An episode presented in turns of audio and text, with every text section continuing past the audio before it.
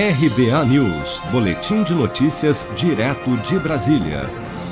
Por 70 votos a 3, o Senado Federal aprovou nesta quarta-feira a PEC da reforma eleitoral, aprovada na Câmara no mês passado, com previsão da volta das coligações partidárias nas eleições proporcionais.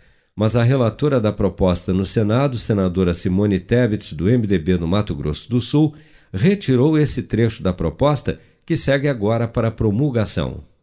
Em entrevista após a votação, Simone Tebet destacou que as coligações partidárias contaminam o processo parlamentar e alimentam o chamado presidencialismo de coalizão. Vamos ouvir. O retorno das coligações, ele está intrinsecamente ligado a esse presidencialismo de coalizão que faz tão mal a todos nós, né? Não vamos esquecer do mensalão, do petrolão.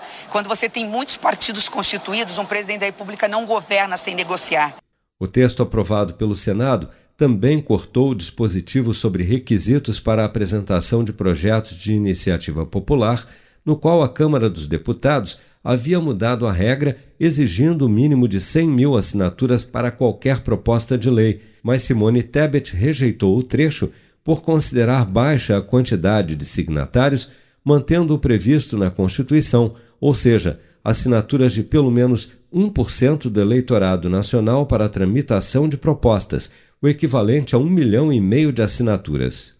O texto aprovado no Senado também mantém a mudança na data da posse de governadores e presidente a partir de 2026 e peso 2 aos votos dados a mulheres e negros para a Câmara dos Deputados. Com produção de Bárbara Couto, de Brasília, Flávio Carpes.